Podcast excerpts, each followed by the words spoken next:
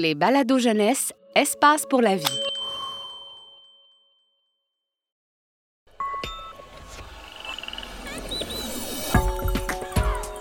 Les animaux aussi aiment lire. Le Salon littéraire des animaux, un balado du Biodôme de Montréal.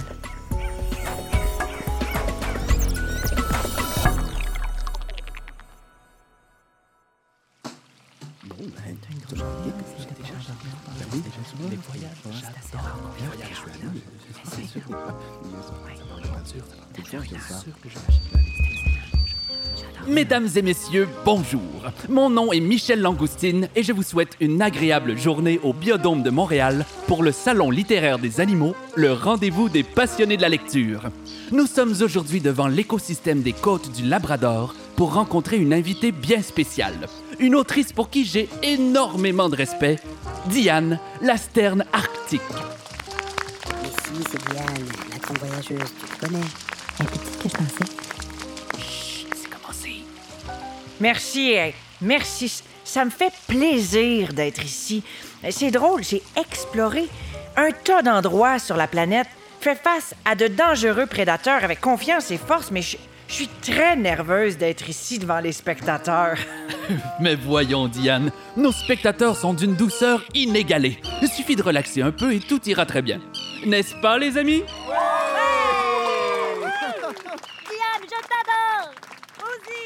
Ça va déjà mieux. Que l'aventure commence. À la bonne heure. Et comme vous le savez, Diane est une des grandes exploratrices de notre époque. Elle est venue aujourd'hui nous présenter sa biographie intitulée sobrement Moi, voyageuse. Ma chère Diane, à quoi peut-on s'attendre avec cette biographie? De l'aventure, euh, du rire, euh, de l'attention. Ma biographie est pleine d'anecdotes à tomber en bas de sa chaise. Et c'est moi qui vous le dis. N'oubliez pas de vous installer des coussins pour amortir la chute. Ouais. Mais plus sérieusement, je suis un oiseau migrateur qui voyage beaucoup. De l'Arctique à l'Antarctique, aller-retour. Ma biographie super excitante présente des histoires que j'avais envie de partager avec les gens. L'idée était de les faire rêver et de leur donner la piqûre du voyage. Pardonnez mon ignorance, chère Diane, mais en quoi vos voyages sont-ils si extraordinaires en comparaison avec d'autres oiseaux? Euh, Je veux dire, vous ressemblez beaucoup à un goéland ou une mouette, et ils sont loin d'être connus pour leurs aventures mythiques. Ne jamais juger un livre par la couverture, Michel. si la sterne ressemble au goéland ou à la mouette, c'est parce qu'elle fait partie de la même famille. Mais le voyage des sternes est unique en son genre, je vous l'assure. Ils s'étalent sur plusieurs mois, si je ne m'abuse. Huit mois en tout aller-retour, et c'est pas rien ça. Nous passons les deux tiers de l'année à voyager. C'est vrai. Mille excuses, Diane. C'est effectivement un voyage de longue durée. Mais faut être honnête, c'est pas sans arrêt. hein. Nous partons de l'Arctique dans le nord où nous pondons nos œufs. Direction l'Antarctique dans le sud pour manger. Et l'année suivante, retour dans le nord pour pondre, puis dans le sud pour profiter de l'été, etc., etc. Un voyage, un repos, un voyage, un repos, et ça garde en forme. Ça reste par contre le plus long trajet de migration pour les oiseaux. Environ 80 000 km aller-retour, c'est comme faire deux fois le tour de la Terre. Mais c'est exceptionnel comme distance. Mal aux pattes, rien que d'y penser. Vu votre petite taille, c'est assez impressionnant à imaginer. Vous ne devez pas peser bien plus qu'une pomme. Tout juste, Michel. Je vois bien maintenant qu'un voyage aussi long doit forcément amener son lot de surprises et d'aventures. Votre livre en raconte quelques-unes. Ah oui, mon chapitre favori décrit ma rencontre avec Sofiane, un macareux moine vivant sur les magnifiques côtes du Labrador. Vous connaissez? Très peu. C'est une sorte de pingouin? Hmm, En fait, les macareux sont une espèce différente, mais ils sont de la même famille. Comme vous, avec les goélands et les mouettes. C'est ça! Le macareux moine, c'est un oiseau marin. Il a un plumage noir, un ventre blanc et un grand bec coloré. C'est pour ça qu'il est parfois surnommé perroquet de mer. C'est d'ailleurs ce à quoi j'ai pensé lorsque j'ai rencontré Sofiane pour la première fois. Pendant un instant, j'ai cru m'être trompé de chemin que j'étais rendu en Afrique ou en Amazonie. Mais j'étais bel et bien sur les côtes du Labrador. C'est pas tout à fait le même décor. J'ai confondu Sofiane avec un gros perroquet, alors que j'étais en fait en présence d'un macareux moine. Un super gentil en plus. Il m'a tout de suite offert des poissons. Toute une chance. Oh oui, le macareux moine est un pêcheur naturel hors pair. Mais je vous dis, il est loin d'être le plus habile quand vient le temps de voler. Rien à voir avec nous, les sternes. Moi, là, je suis championne d'aviation. Mais les connaissances doivent être partagées. Pour remercier Sofiane de m'avoir nourri, je lui ai enseigné quelques techniques de vol. Lui m'a montré plusieurs tactiques de pêche. C'était une expérience très enrichissante et je suis maintenant experte. Ah oui? Euh, Dites-nous en plus. Hop! Je fais un piqué dans l'eau, plouche, et je capture mes proies avec mon bec, une à la fois. Pas besoin de plonger bien profond pour attraper de succulents poissons. Sinon, je profite des gros prédateurs marins comme les baleines et les phoques. Ils font parfois remonter les poissons à la surface et je n'ai qu'à les ramasser. C'est un peu comme un, un buffet à volonté. C'est tellement pratique. Et vous mangez seulement des poissons? Ça dépend de l'endroit où je suis dans le monde et de si j'ai des petits à nourrir. Les poissons et les crustacés font toujours un succulent repas, qu'ils viennent de la mer ou des rivières. J'aime aussi les insectes et... Vous ne mangez pas de langoustine, j'espère. Voyons. Euh, ben...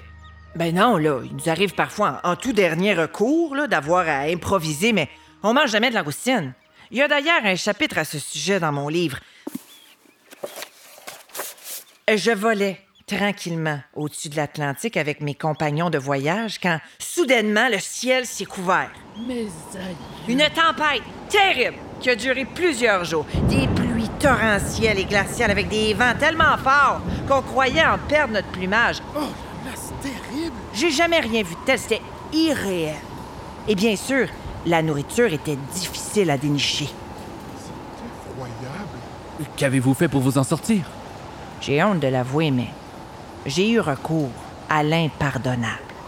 Quand la tempête s'est calmée, je me suis posé sur un rocher où d'autres oiseaux profitaient du soleil.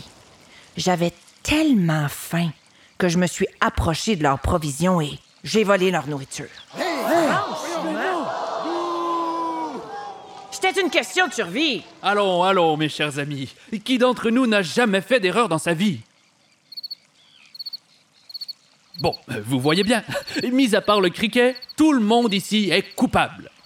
D'ailleurs, c'est le temps de passer aux questions du public.